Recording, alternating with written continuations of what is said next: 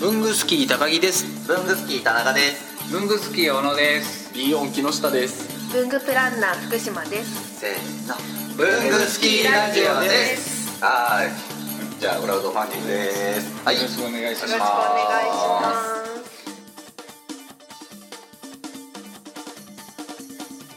すはいじゃあ文具スキーラジオですよろしくお願いしまおす願いしますますなんか高木さんとこの間ね居酒屋でうん高木さんがちゃんとうん独り立ちして朝起きれてるかとかのうん確認をしたらなんか全然できてないね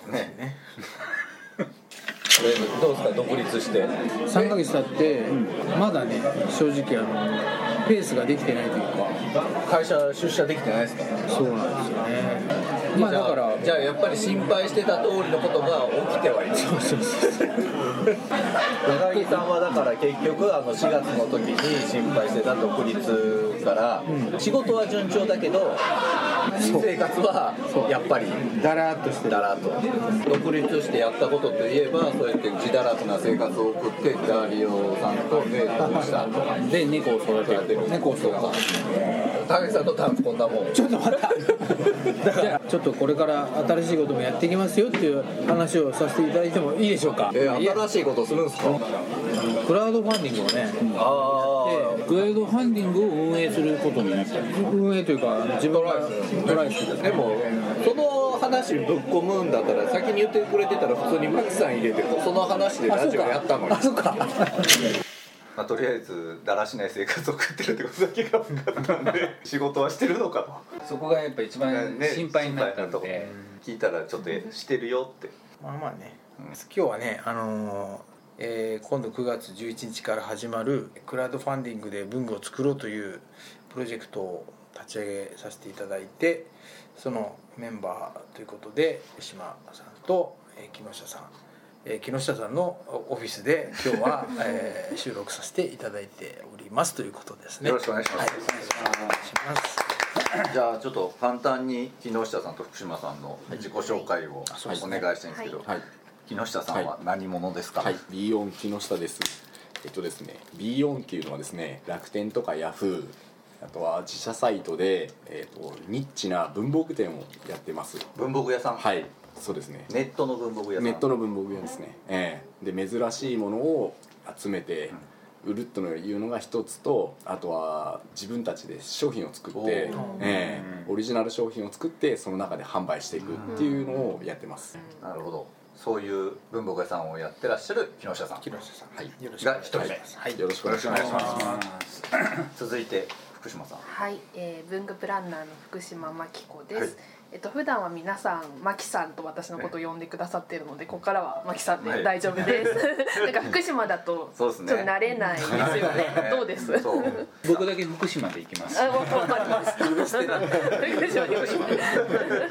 はい、で普段はですね、まあ文具プランナーという肩書きで、まあ個人ではえっ、とまあ雑誌とかウェブメディアので文房具を紹介したりとか、まあ取材を受けたりとかして文房具の魅力とか使い方を発信する活動をしています。でえっと、毎日文房具というウェブマガジンの副編集長もやってましてそちらは編集長の高拓さんとあとライターさんたちで、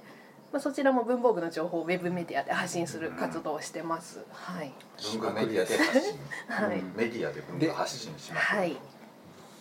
そうなんです。そうなんですじゃあそういうわけで、で今回何をこの3人で企ててるんですかそうなんでクすラよウドねファンディングっていうのはそもそも小野さんクラウドファンディングって何か知ってます？ねクラウドファンディングってそもそもなんだか分かんないですわかんないですよね。でも教えてほしいんですけわどかりました。じゃあ、マキさんが説明し ま す。やめてくださいよやっぱりここは木下さんや 譲り合ういやここは高木さんでしょうか高木さん適当なクラウドファンディングをはいご説明くだくださいさいわかりやすくなるべくわかりやすくね短めになんすかね、あのネット上でこういうことがしたいんですけど支援してくれませんかというふうに呼びかけて、それに賛同した人が、えーお金をこう託して、でまあものづくりをしたり、まあ映画作ったり、まあいろいろですよね。あのなんか飲食店さんもね最近いろいろ出てたし、もう本当にいろんなものづくりとかをしたい人があそこにこう手を挙げて、あのやりますと言ってねお金を集める、そういうなんていうかウェブサービスを出資するシステムうんまあそう出資を募るシステムか、うんでまあ国内だと,、えー、とキャンプファイヤーとかうん幕開けとか、うんキャンプファイヤーとかもう戻った幕開けとか結構4つぐらいあるんですね、四うんつぐいっぱらいいあります、 まあ海外だとあのキックスターだとかね、あ有ー名なあのがキックスターねはいはいキックスターベビースターみたいなっていうのがまああるんで今回は幕開けさんで、はいえーやらせていただくとうんいうことになりました、幕開けで、はい、いつからですかえー、9月11日ですね何をやるんですかそうなんそうですよそれですそれそこなんだそそれこの説明は誰誰からこれはマキさんからえーそうですね何作るんですかまずはい大きくカテゴリーでは、今回は「日めくり」という名前の「日めくり付箋カレンダー」を作ります、うんカレンダー日めくりの、はい日めくりなのか付箋なな付箋のでかありカレンダーなのかカレンダーねなんやねんっていう話で、はいじゃあここからは木下さん がまあもともとね、そうのあれがあるので、はいはいえっとですね、この「日めくり」のカレンダーはもともと4年前ぐらいに、そんなんなんですね、えー B4 の方でうんデザインコンペを開催していてその中で優勝した作品なんですね、でもともとは付箋でやろうという一枚一枚日付を破いて捨てるんではなくて、それをもう一回使えるように付箋でやろうっていうあれだったんですけど、4年前ですと365枚絵柄が違うものに付箋をつけるっていう技術が、まあ、できることはできるんですけどすごい金額になってしまうっていうのがあって妥協してメモ帳みたいなうん点取りの形で一回発売したんですね、うだからそれはそれでいくつかは出たんですけど、やはりずっと取っていくと糊が取れちゃったとか、うんうんカパンと落ちちゃったりねそう落ちちゃった り日付メモなのに糊で自分でくっつけるのかとかうんクレームがすごくってでそのまんまちょっと来年再来年作らないのかっていう問い合わせもあったんですけど作れなかったんですよでちょっとここのところでその事業者が見つかって協力会社ができてあ作ろうってなってそこからスタートして再スタートそうですねええじゃあ、はい以前に売っていて、はい一旦やめたけれど、販売を再開そうですねした、はいいやはいそれをはいああのあそこに出店そうですねそれを今年年のイソットにうん出したら、はい高木さんと真木さんに、うんこれこういうふうにしたら面白いんじゃないかっていうところから話が、うんはい一番今ベースになってるやつはデザインとしてはどんなはは、ものなんですかね、そうねこれラジオだから、えーラジオで そうなんですよえっと一周ごとに黒ベタと白が入れ替わっていくようなここはこれでオセオセみた分かいなりやすいんだけどね、えーわかりやすいえーまずはい1日ごとに付箋がそうですねあるんですよねそうですね 7, 日分、そうですね7日分列でえ7個並んでるーえーこれ難しいですね写真アップする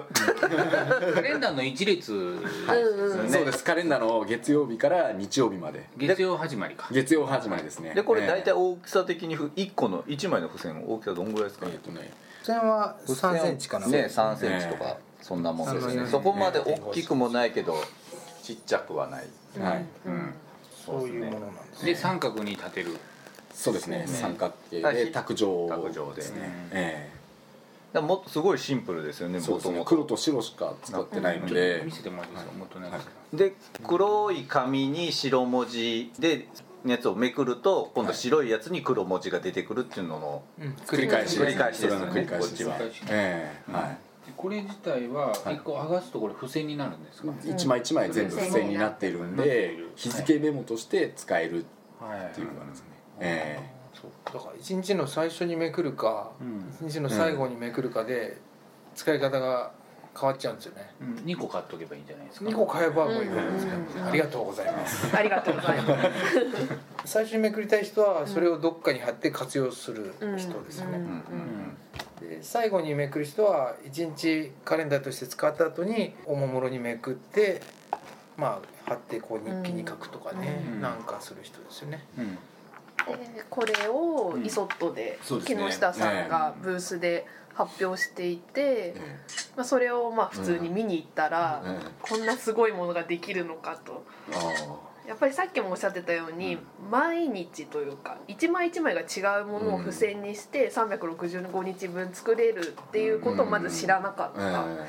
でさっきは付箋にするのが4年前だとうん技術が難しかったとおっしゃってましたけど、うんその4年間でこういろいろ技術も進歩したり、ん安くできるようになったっていうなりましたね、えねしかも国内のメーカーーそうですねうん全部これでです色ね色違いですもんねね色違いで重ねていく色違いというか365全部絵柄が違うので全部違う違うやつを全部色全部1個ずつそれがすごい付箋を入れるっていうことなんで、普通付箋は全部上から下まで絵柄一緒なので、はいうんこれって機械で作る商品なんですかえっ、とまあするのは普通のコピー機みたいな、えいきますよねオンデマンドオンデマンドでいきます、ええでそこからはほぼ手作業ですねえ断裁もまあもちろんええあはの糊付けもい、はい、おーでのり付けしたものを、えっと、一個一個7つにブロックになるじゃないですか、はいうんこれを手で貼りますえそこは何目分量で貼る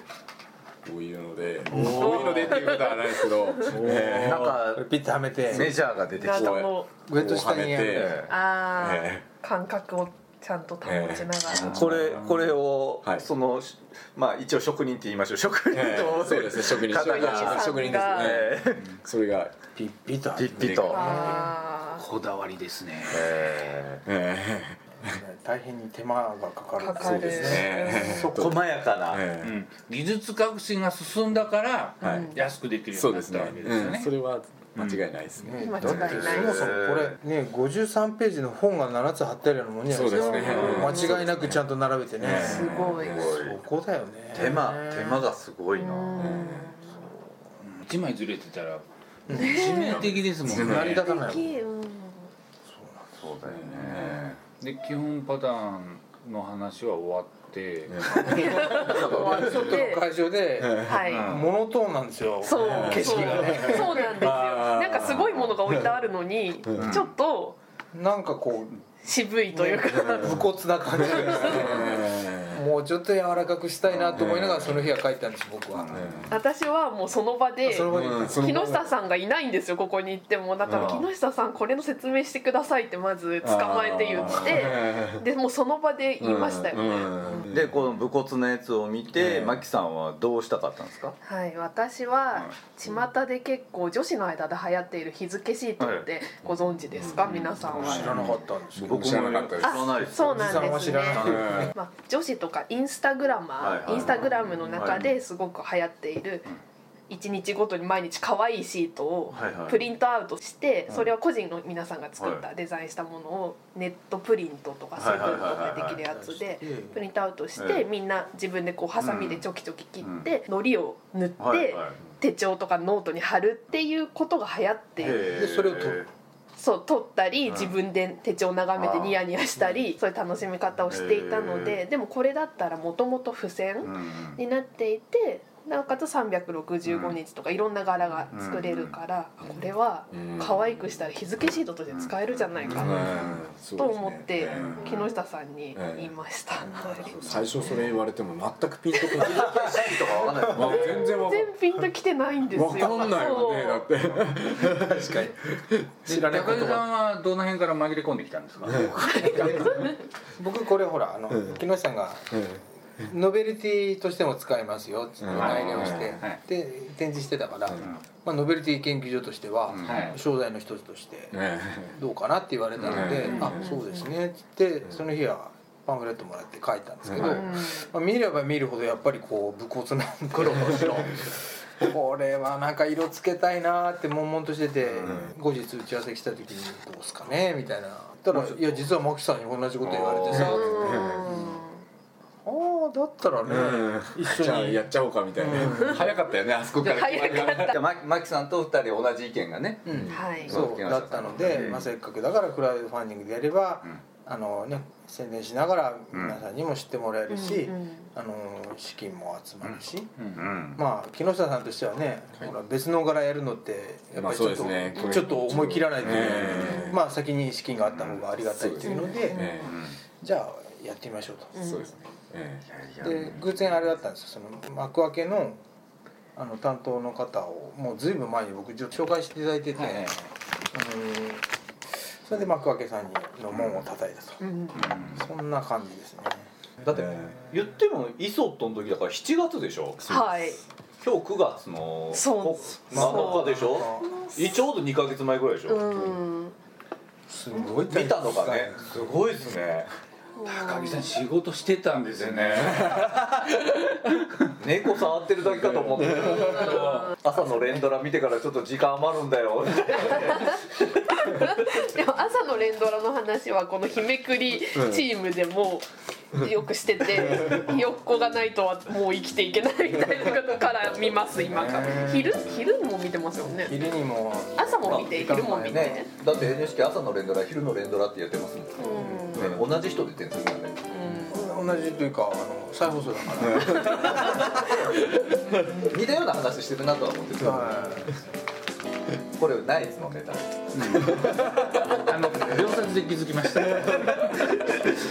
外と知らないんだなって今喋りながら思ってそれがなかった